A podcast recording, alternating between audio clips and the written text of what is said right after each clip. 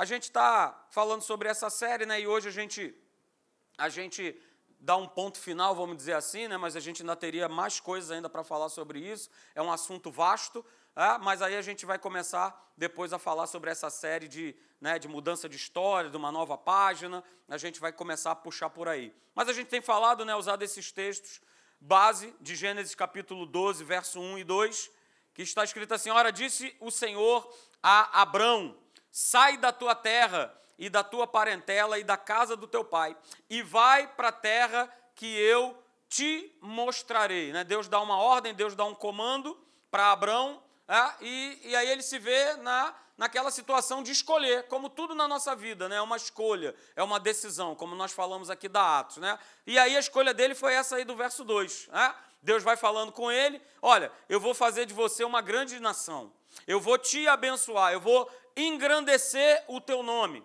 E aí no final, Deus fala para Abraão o seguinte: olha, seja você, Abraão, uma bênção. Eu vou fazer tudo isso pela tua vida, mas isso não é para você, não é só para você desfrutar com a sua família, mas é para você compartilhar dessa bênção com os outros, com as outras pessoas. E foi justamente o que ele fez. Né? E a gente vê isso né? no final da sua vida, Olha o que, que diz lá em Gênesis 24, verso 1, de que Abraão ele já era bem idoso, já era um homem avançado em anos. Mas o Senhor, o que, que ele fez? Em tudo, diga, em tudo. O Senhor em tudo o havia abençoado. Ele não passou por lutas, dificuldades, situações? Sim, passou, mas em tudo, em todas as coisas, o Senhor o havia abençoado. E aí o que eu quero chamar a tua atenção, o que eu sempre falo, é de Gálatas capítulo 3, verso 7 que Abraão viveu tudo isso, gozou de tudo isso, e aí o que nos traz muita alegria no nosso coração é que nós somos filhos dele, aleluia, pela fé, não é isso que está escrito? Olha, os da fé, quem é da fé aí, aleluia, diga amém. Então, você é filho, eu sou filho, nós somos filhos de Abraão. E se essa aliança já era uma aliança boa que o Senhor havia feito com ele, essa aliança ela ainda deu uma, uma subida de nível. Com Jesus vindo a essa terra, é, morrendo e ressuscitando, e aí sim ele firmou de uma vez por todas uma aliança perfeita, uma aliança completa. E aí a gente tem falado sobre alguns aspectos dessa nossa jornada de fé, dessa nossa caminhada de fé. Né? E eu só para te dar uma lembrada, primeiro que a gente falou é que essa nossa caminhada de fé, ela sempre vai ser direcionada por Deus. A gente é ponto pacífico, né? Se eu estou nessa jornada de fé, ela vai ser direcionada por Deus. Se ela estivesse sendo direcionada pelo que eu acho, pelo que eu penso, ou por qualquer outro tipo de opinião, não vai dar certo. Nós falamos também que essa nossa jornada de fé, ela precisa transformar a nossa vida. É, e uma das, das reflexões né, que as pessoas costumam fazer, hoje é o último domingo de 2019, é sobre o que foi o ano, é, como é que foi a nossa vida, o que, que Deus fez. É, mas não é o que, que Deus fez, não é o que, que Deus fará que importa tanto, mas é o quanto eu e você nós fomos transformados por Ele. É isso que vale a pena. Porque quando né, as situações batem, o confronto vem, é, e se você se mantém de pé ali, aí você vê, Senhor, como tu tens me transformado. Porque se fosse em outra época, eu tinha né, batido e pedido para sair, pedido para ir embora. Mas hoje não. Hoje é diferente. Por quê? Porque nós somos transformados de glória em glória, de fé em fé. E essa jornada nos proporciona isso. E a gente também tem falado, né, por último, que essa nossa caminhada de fé, ela produz uma vida bem-sucedida. E tem que produzir mesmo. Para cada um de nós. Assim como produziu lá para o nosso pai Abraão. Uma vida bem-sucedida em tudo aquilo que ele realizou. Para quê? Para que ele né, ficasse soberbo, orgulhoso, olha como é que eu sou bom, né? Olha como é que eu sou o cara. Olha como é que Deus me pediu provas e eu fiz lá e exerci a minha fé. Não! Para que ele fosse bem-sucedido e outras pessoas pudessem gozar dessa vida bem-sucedida que ele creu pela fé, recebeu pela fé. E aí o texto que a gente tem usado, né, Deuteronômio capítulo 29, verso 9, diz lá: "Guardai, pois, as palavras dessa aliança e cumpri-as, para que você possa prosperar em tudo o que você fizer. E eu tenho falado sempre isso: não basta guardar, não basta estar aqui domingo pela manhã, não basta estar aqui nos dois cultos, na quarta-feira, não basta. Mais do que guardar, eu preciso cumprir. Mais do que guardar, eu preciso praticar. Mais do que guardar, eu preciso viver. Nós precisamos viver, queridos. E aí, no domingo passado, né, nós falamos sobre essa questão do princípio de dar e receber. Como o próprio Senhor Jesus lembrou né, aos discípulos que mais bem-aventurado é dar do que receber. E esse princípio de dar e receber é o princípio do reino de Deus. E quando nós abrimos o nosso coração para dar, e veja bem, eu não estou aqui falando somente de finanças, somente de vida financeira. Quando a gente abre o nosso coração para dar para alguém, o nosso carinho, o nosso amor, a nossa atenção, a nossa paciência, né, nós iremos receber, porque esse é o princípio de Deus. Mas não é o princípio que o mundo vive, porque o mundo vive o princípio de somente extrair, de somente tirar de somente se eu for dar, o que, que eu ganho ou levo em troca. Esse é o princípio do mundo.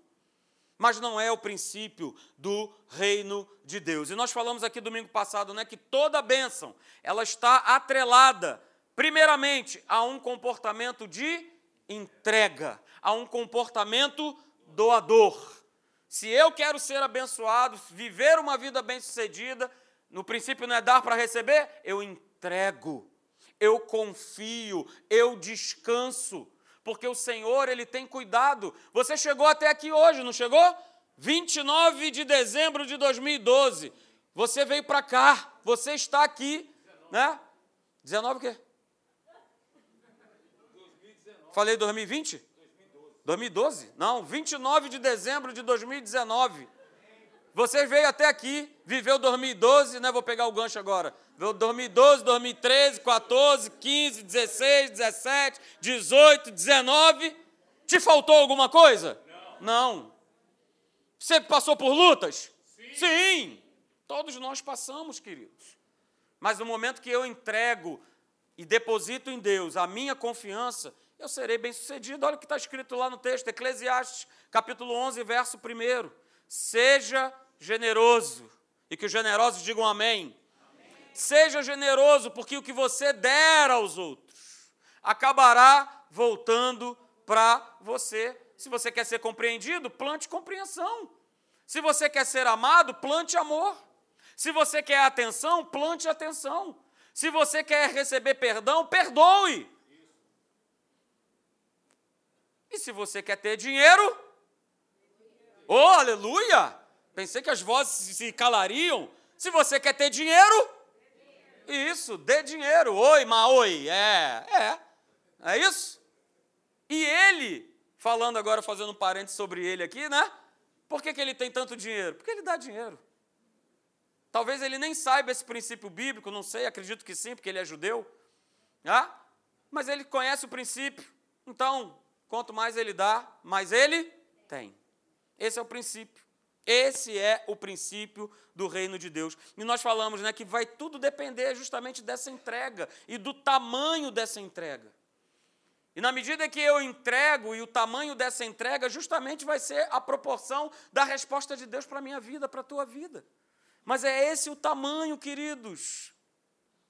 Se eu quero atingir uma vida de progresso, de crescimento, de prosperidade, vai depender da entrega e da medida dessa entrega. A gente gosta muito do Salmo 37, verso 5. Ah, pastor, aleluia. Está lá colado na minha geladeira. Entrega o teu caminho ao Senhor, confia nele e o mais, ou oh, a gente só quer o mais que ele faça. Faz mais, Senhor, faz mais. Mas o verso diz que eu preciso entregar, que eu preciso confiar.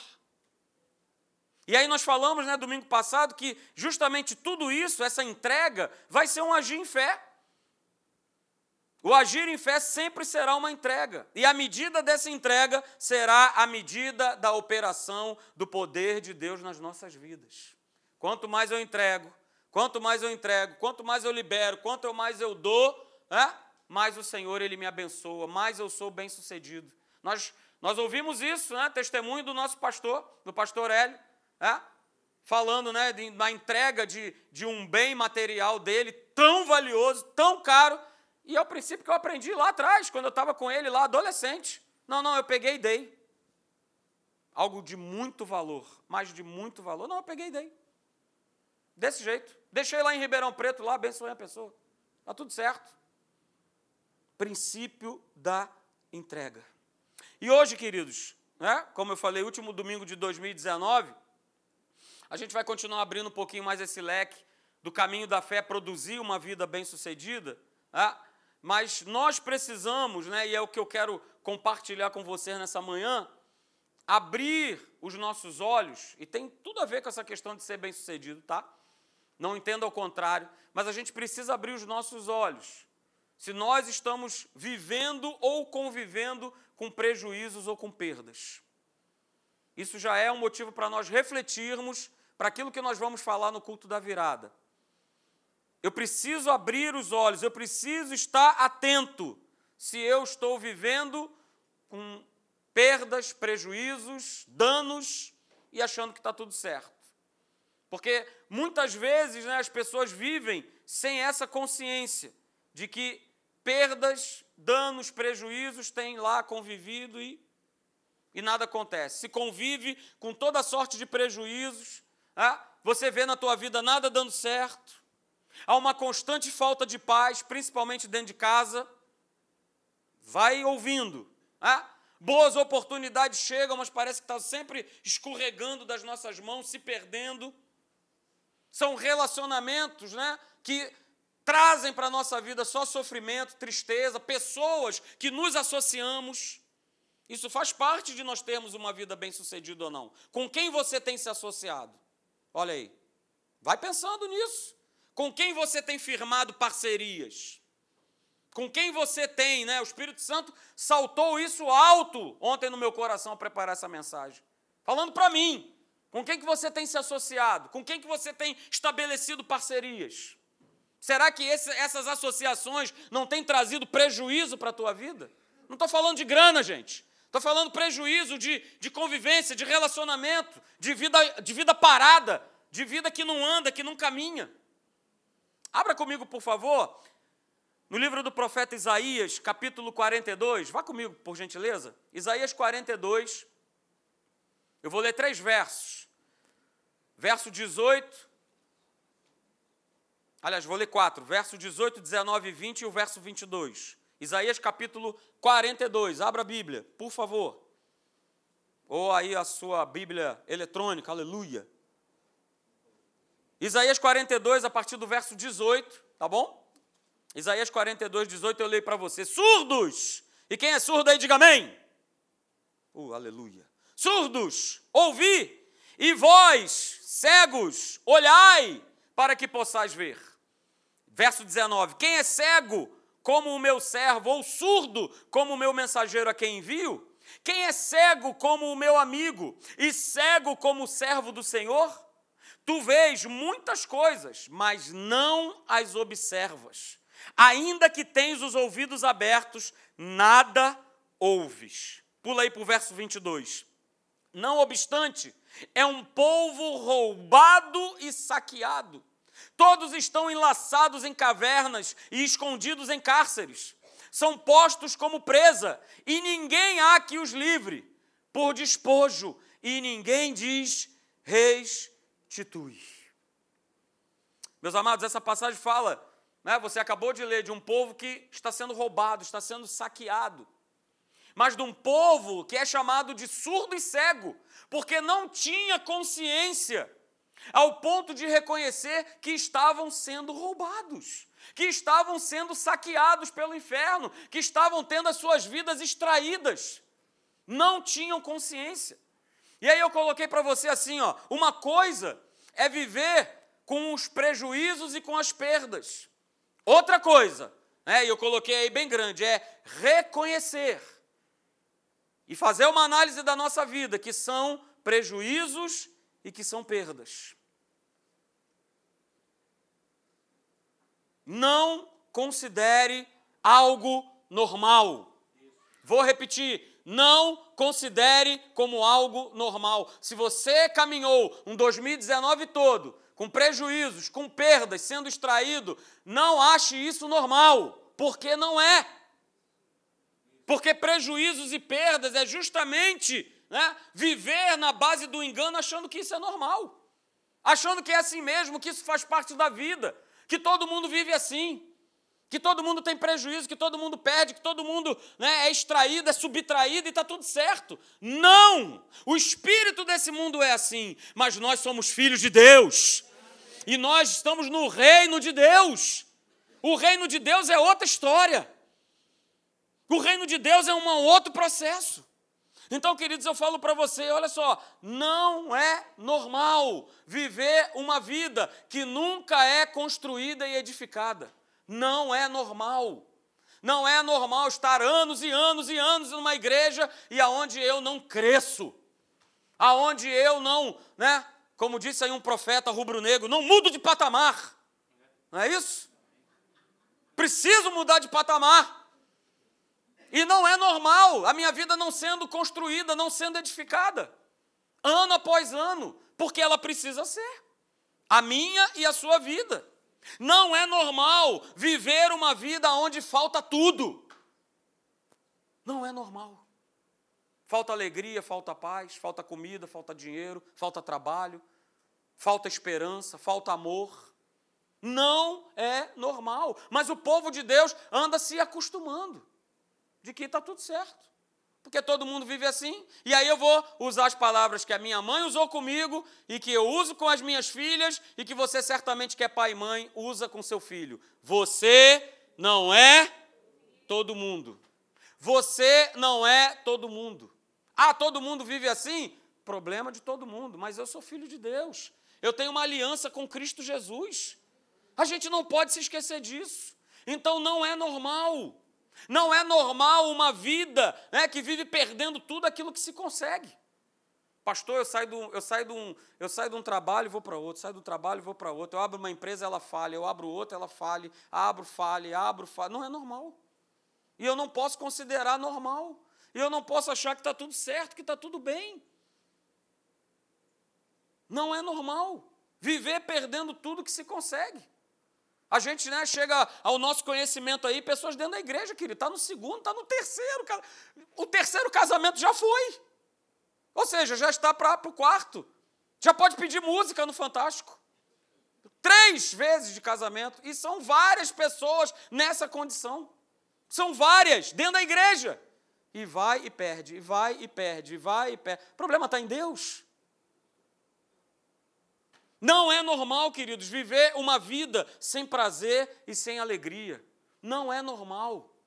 Quando você acorda para vir para cá, você tem que vir, né? Cheguei hoje aí de manhã, bom dia, nobres acadêmicos da fé, aleluia! E alguém falou assim: ah, mas chegou animado. É, pois é. Mas tem que chegar sempre animado. Porque eu estou na casa de Deus. Alegrei-me quando me disseram: vamos à casa do Senhor. Não há motivo de maior alegria do que vir à casa de Deus. Não há motivo maior né, do que voltar para casa, por exemplo. Eu conheço amigos meus que é a coisa mais difícil e pesada é voltar para casa. Então o cara fica no trabalho, enrola, enrola, e aí sai do trabalho, né, para tomar aquele famoso shopping, tudo para chegar o mais tarde possível, porque não há prazer em alegria de se viver dentro de casa. Não há o menor prazer. Não é normal viver uma vida sem concretizar sonhos. Não é normal. Sonhe. Quem está vivo aí, diga amém. Então sonhe. Sonhe alto, pense alto, sonhe grande, porque o nosso Deus ele é grande. Sonhe. Coloque projetos. Faça uma lista, vem para cá dia 31, coloca assim, ó, meus alvos e objetivos para 2020. Escreve lá. Não foi isso que foi falado para o profeta Abacuque? Escreve a visão, para até que quem passe correndo ó, possa conseguir ler, possa avistar. Escreve o teu sonho, escreve aquilo que você espera que Deus realize na tua vida, seja em que âmbito for. na tua vida pessoal, na conversão de um familiar, de um novo trabalho, de uma nova casa.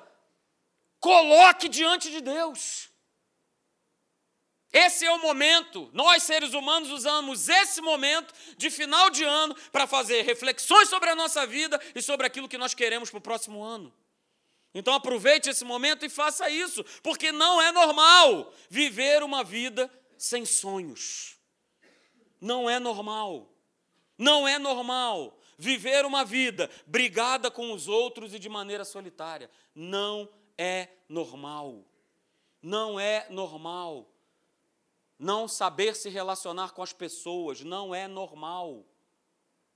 Será que a culpa é de todo mundo? Não é possível. Mas tem gente que acha que o problema é sempre o outro. É o outro, não é ele. É ele que faz, é ele que fez, é ele que é. Mas aí você vai vendo que é com ele, que é com o outro, que é com o outro, e é mais um. Não é normal, somos filhos de Deus. Temos uma arma maravilhosa chamada perdoar, pedir perdão, liberar perdão. Então faz isso para ontem, porque senão você vai viver em constante perda e prejuízo constante perda e prejuízo, porque não, é meu direito, e não, não, não, não, não, não. E a gente conhece pessoas assim, que vivem brigando, que vivem arrumando desavenças, confusões, atritos. Arrumam né, um, um pezinho para qualquer coisa, para qualquer motivo, é, é, é briga, é desentendimento. Você deve estar lembrando de gente assim. Não olhe para o lado, aleluia. Mas você precisa, queridos, não achar normal que viver brigando toda vez com os outros, sem perdoar, é algo normal. E não é normal, por último, viver uma vida constantemente sem saúde. Não é normal. E aproveitando o gancho, logo mais à noite, nós vamos estar aqui, depois da palavra pregada, nós vamos estar ungindo as famílias dessa igreja com óleo.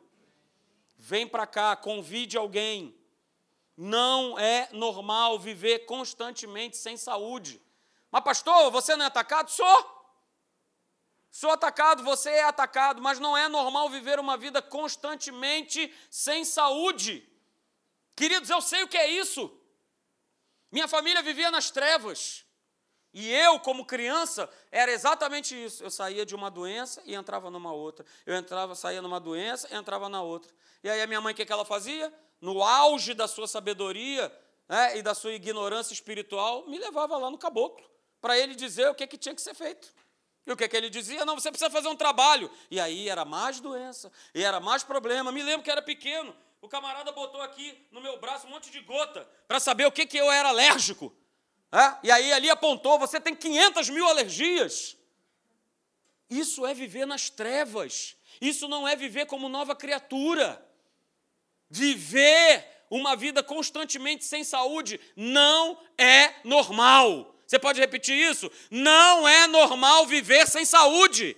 Não é normal. Porque sabe qual é o normal? O normal é eu ter saúde. O normal é eu viver com saúde. Está aqui ela na minha frente, que é minha esposa, ela não me deixa mentir. É a coisa mais difícil ou quase que não tem. Acho que nessa, né, ao longo dessa nossa trajetória de 30 anos que nós estamos juntos, é, a única vez que ela foi no hospital foi quando ela pegou e eu fui fazer uma cirurgia para tirar um cisto aqui do cox, e a gente era namorado e foi a única vez que ela estava ali me acompanhando no hospital. Ah, pastor, você é bonzão mesmo. Não. É, eu tenho que me apropriar todo dia dessa palavra, porque todo dia nós somos atacados. Todo dia mas eu não posso achar normal que viver uma vida sem saúde, ah, porque pastor, doença não dá, um, não, não dá no poste, então sabe como é que é, né? Sabe como é que é nada. Jesus levou sobre si as minhas doenças, as minhas enfermidades, o castigo que nos trouxe a paz estava sobre ele, e pelas suas pisaduras, eu e você, nós fomos curados, nós fomos sarados. É nosso direito, é nossa herança. Você viu que Abraão, já velhinho, em ditosa velhice, o Senhor o havia em tudo abençoado. Diz que não houve cegueira nos seus olhos. Com 120 anos, o velho estava lá duro. Aleluia! Glória a Deus. Então, olha só, queridos, veja só esse texto, Isaías capítulo 9, verso 2 e verso 4. Olha só. O povo que andava em trevas viu grande luz. E aos que viviam na região da sombra da morte, resplandeceu-lhes a luz. Verso 4: Porque tu quebraste, aleluia, Pai, obrigado. Porque tu quebraste o jugo. Minha família carregava um jugo. Eu carregava um jugo. Mas eu sempre falo, esse jugo, ele teve final na minha vida, na minha geração. Tudo que houve para trás de ruim, de doença na minha família, eu quebrei no nome de Jesus. Ele quebrou o jugo que pesava sobre eles, a vara que lhes feria os ombros e o cetro do seu opressor, como no dia dos midianitas. E aqui há duas coisas interessantes, queridos, nesse, nesse texto. A primeira delas, né? A segunda parte do verso 2 eu grifei para você. Está escrito assim: olha, viviam, eles viviam, viviam, povo de Deus, na região da sombra da morte. E viver na região da sombra da morte traz para cada um de nós uma tipologia, é? aonde tudo que é sorte de mal, de doenças, de problemas, de prejuízos e de perdas estão conosco. Ou seja, somos povo de Deus, mas se eu vivo na região da sombra da morte, eu sou escravizado pelo diabo. Só que o verso 4 né, diz assim: olha que legal, né? O jugo que pesava, tinha uma vara que feria os nossos ombros, havia o cetro do opressor. A gente precisa tomar um cuidado. Porque eu posso muitas vezes estar na igreja e ser escravo de perdas e prejuízos e nem ter consciência e noção espiritual de que isso acontece na minha vida. Mas hoje você vai sair daqui nessa manhã com essa consciência. Hoje você vai sair daqui nessa manhã liberto. Hoje você vai sair daqui dessa manhã consciente de que danos, perdas, prejuízos não fazem parte da tua vida. Não fazem parte. A segunda conclusão que a gente tira nesse texto é, é que o povo que andava em trevas, que vivia na região da sombra da morte, o que, que aconteceu com eles? Eles viram grande luz. Se abriram os olhos espirituais, eles se tornaram conscientes da verdade. E querido, se tornar consciente da verdade é a única forma, eu digo para você, é a única forma de eu ser liberto do engano. Somente me tornando consciente da verdade, eu serei liberto. Somente essa verdade estando aqui, ó, tatuado no meu espírito, no meu coração, é que eu vou ser liberto, é que Ele vai poder me livrar. Olha só, porque você, porque tu, ó Deus, quebraste o jugo. Queridos, somente a verdade pode mostrar que o mal está influenciando e nos libertar desse mal, e nos libertar da influência desse mal, e trazer a cada um de nós uma vida bem-sucedida, porque o caminho da fé, a jornada da fé, é, como o pastor Alexandre falou, é bem-sucedida, ele sempre nos conduz em triunfo, ele não nos conduz de vez em quando. Ele não nos conduz hoje e amanhã não conduz mais. Ele sempre nos conduz em triunfo. Nele, as promessas de Deus têm para nós o sim e o amém. Se é promessa de Deus, há um sim, há um amém sobre as nossas vidas. Mas nós precisamos tomar posse, nós precisamos acreditar. Nós precisamos, como o povo aqui, ó, ver a luz ver a verdade, né? E eu coloquei essa frase aqui, ó, se o homem, ele não vir a verdade, ele não pode ter a verdade. E se ele não tem a verdade, ele não pode viver a verdade. E se eu não vivo a verdade, as perdas e os prejuízos, eles prevalecerão. Essa matemática é simples. Eu preciso ver, eu preciso ter, eu preciso viver. Aliás, você que vai para o retiro, nós iremos falar sobre isso. O viver como nova criatura. Não precisamos apenas ter um conceito. Não é um conceito. Se alguém está em Cristo, nova criatura é. É mais do que um conceito, é mais do que um verso, é viver como nova criatura. E foi muito, muito bem dito aqui dessa plataforma. Como é que eu vivo como nova criatura? Pagando minhas contas, falando a verdade, sendo honesto, não vivendo em corrupção, não vivendo em fofocas, perdoando, amando amigos e inimigos. Isso é viver a verdade. É simples assim. Não dando calote nos outros. Minha esposa está vivendo uma situação dessa. Contador. Aí abriu, abriu o negócio do WhatsApp, está lá o camarada lá numa plataforma linda, com a Bíblia desse tamanho, aleluia, negando, sonegando tudo que é, que é tipo de imposto. E liga, faz contato e está lá, mas está lá. O púlpito é lindo, é uma coisa linda. E é isso que o crente tem vivido. É muito lindo, é muito bonito, pastor. Eu faço isso, eu faço aquilo outro, mas e a nossa vida? Será que eu não estou vivendo prejuízos, perdas e danos porque eu estou vivendo esse tipo de vida? Eu estou vivendo essa qualidade de vida? A gente precisa perceber, a gente precisa reconhecer. Não é somente ouvir, Beleza, a fé vem pelo ouvir e o ouvir da pregação da palavra de Cristo, ok, mas muitos têm ouvido e não têm feito absolutamente nada com o que ouvem. Ouve, ouve, ouve e nada acontece, porque é mais do que ouvir. Eu preciso ver, eu preciso ter, eu preciso viver a verdade. É mais do que ouvir, do que só ouvir. A gente precisa viver uma vida de, de acabar com esses conceitos, com decoração de versos e que não levam a gente a lugar nenhum porque a gente não vive o que a gente lê, a gente não vive o que a gente ouve. E se eu quero uma vida melhor em 2020, eu preciso viver.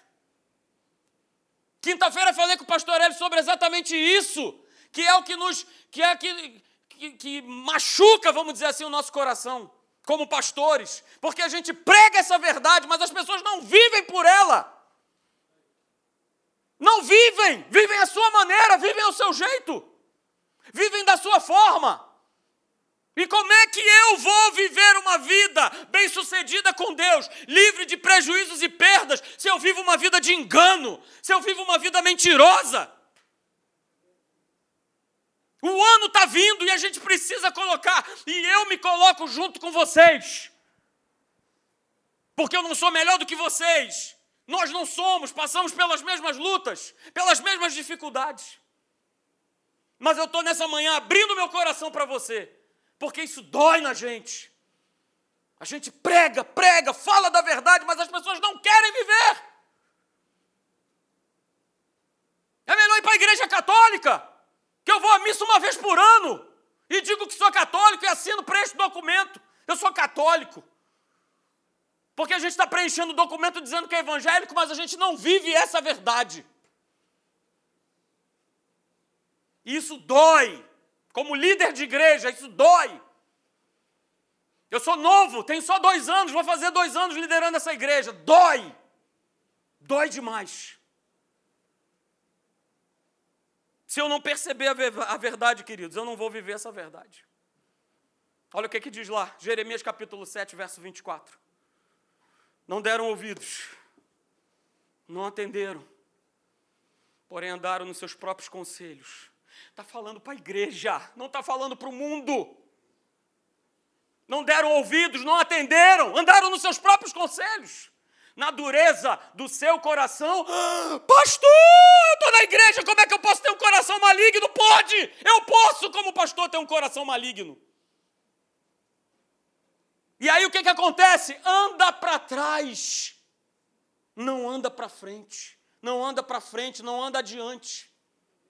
Queridos, é o que eu mais quero é que cada um de vocês ande para frente.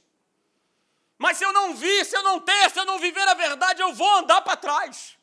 E quando eu vivia nas trevas com a minha família, era o que eu mais ouvia falar que andar com o diabo é justamente isso. Você dá um passo para frente e dá dois para trás. Você dá um passo para frente e você dá dois para trás. Você dá um para frente e você dá dois para trás. Eu vivi isso. Eu vivi isso. Cada ano eu morava num lugar, como criança. Cada ano eu mudava porque não havia paz. Não havia paz. Então pensa, cada ano. Mas por que cada ano você ia para uma casa? Porque toda casa nós arrumávamos uma confusão, uma briga com alguém com o vizinho. Mas, opa, eu estava nas trevas. Mas agora eu estou dentro da igreja. E eu continuo vivendo essa vida. Por quê? Porque eu não dou ouvido. Eu não atendo. Não estou nem aí, eu vivo do meu jeito, eu falo mal do pastor. Estou nem aí. Eu vivo do meu jeito e está tudo certo. Queridos, eu não sou juiz de ninguém. De ninguém. E nem posso pegar e cravar. Mas a percepção que eu tenho no meu espírito é que as pessoas que vivem esse tipo de vida, fechou o olho e quando voltar a abrir, vai estar tá quente o negócio. Ué, mas cadê o, as nuvens, os anjos? Poxa, mas eu, eu fazia, eu tocava, eu dirigia louvor, eu, eu servia na igreja. E vai ser duro ouvir, nunca vos conheci. E o meu desejo, o nosso desejo, o desejo do líder dessa igreja é que todos vocês cresçam na maturidade da fé, para que vocês vivam uma vida bem-sucedida. Porque vocês vivendo de maneira bem-sucedida, sendo amadurecidos nessa verdade, você cresce, a tua família cresce, quem está ao redor cresce, essa igreja cresce. Essa igreja fica cheia e ela vai ficar cheia. Porque é promessa de Deus, ele falou, ele vai cumprir. E quem tiver que sair, vai sair. E Deus vai só acrescentando cada vez mais. Numa certa ocasião, Jesus estava fazendo exatamente isso que nós estamos fazendo, ensinando a verdade. E virou-se para ele, os discípulos que o acompanhavam, fora os doze, e viraram para ele e falaram assim: Poxa, Jesus, dura esse teu discurso. Duro é o teu discurso. Ou você procura lá, Lucas capítulo 13. Duro é o teu discurso. Mas sabe o que Jesus fez? Que hoje muita gente faz, e eu não vou fazer, não espere isso. Ah, que isso, vem cá, fica assim não. Pô, você é tão legal, mas você faz isso na igreja. E se eu perder você, como é que vai ficar? Ah, meu Deus, não, não vem cá, gente, que isso? Não, não foi bem assim que eu falei. Foi isso que Jesus fez? Jesus falou, ó, vai com Deus. Pode partir. E disse mais: vocês doze aí, vão acompanhar a turma? Escolha de vocês. Poxa, pastor, mas Jesus, pois é. Nosso exemplo, nosso mestre, nosso pai, nosso Deus, nosso tudo. Meu exemplo. Vai acompanhar a turma? Vai viver a verdade ou não vai? Porque para andar comigo tem que viver a verdade. Aí a turma rapidinho, opa, é Jesus, vamos lá, né? Vamos lá, vamos contigo e tal. Vamos nessa. Porque ele declarou, né? Lucas 13, 33 é justamente o resumo dessa história. Olha, tu toma cuidado aí, porque Herodes, não sei quem aí está querendo te pegar, porque você anda falando que cura, que faz, que acontece. Olha só, galera, importa com tudo, caminhar hoje, amanhã e depois. Academia da Fé de Caraí, importa com tudo, caminhar hoje, amanhã e depois. Vir, ter, viver a verdade. Dessa palavra. Vamos falhar? Vamos falhar. Eu falho. Eu sou imperfeito. Você é. Nós somos. Vamos falhar. Mas na essência do que é viver o Evangelho, não, isso eu não quero falhar. Como nós falamos aqui há dois domingos atrás, é viver o Evangelho a qualquer custo. Doa a quem doer. Como Martim Lutero falou, a paz, se possível, mas a verdade sempre. Porque às vezes a paz não depende de nós, depende de outra pessoa. Mas o viver é Cristo. O viver é 2020, o viver é Cristo. Como eu tenho falado, ele quer escrever uma nova página na nossa história. Todo ano ele quer escrever. Não é só 2020, não é a partir de 2020, todo ano ele quer escrever. Mas depende dele? Não. Depende de mim, depende de você, depende de cada um de nós. Então, querido, 2020, vamos entrar. É? O pastor Hélio uma vez usou esse exemplo e foi muito legal, né? Um pitbull que quando ele morde, ele, ó, o bicho não solta. E é assim que vai ser a gente com Deus. Senhor, eu não te largo. Eu não te solto, eu não te deixo. Eu quero viver essa plenitude, eu quero viver esse evangelho. Eu quero viver dessa forma. Eu quero chegar aqui todo dia na tua casa com prazer, com alegria, com ânimo, com força. Porque eu não estou nem aí para o homem. O homem vai falhar comigo, eu vou falhar com o homem. Mas eu vou chegar. E eu vou te adorar. E eu vou me render, eu vou me prostrar, eu vou confiar, eu vou depender, eu vou entregar. Porque eu quero um 2020 melhor para a minha vida melhor para minha casa, melhor para essa igreja, melhor para a família de cada um de vocês. Amém? Vamos ficar de pé, que eu quero orar por você.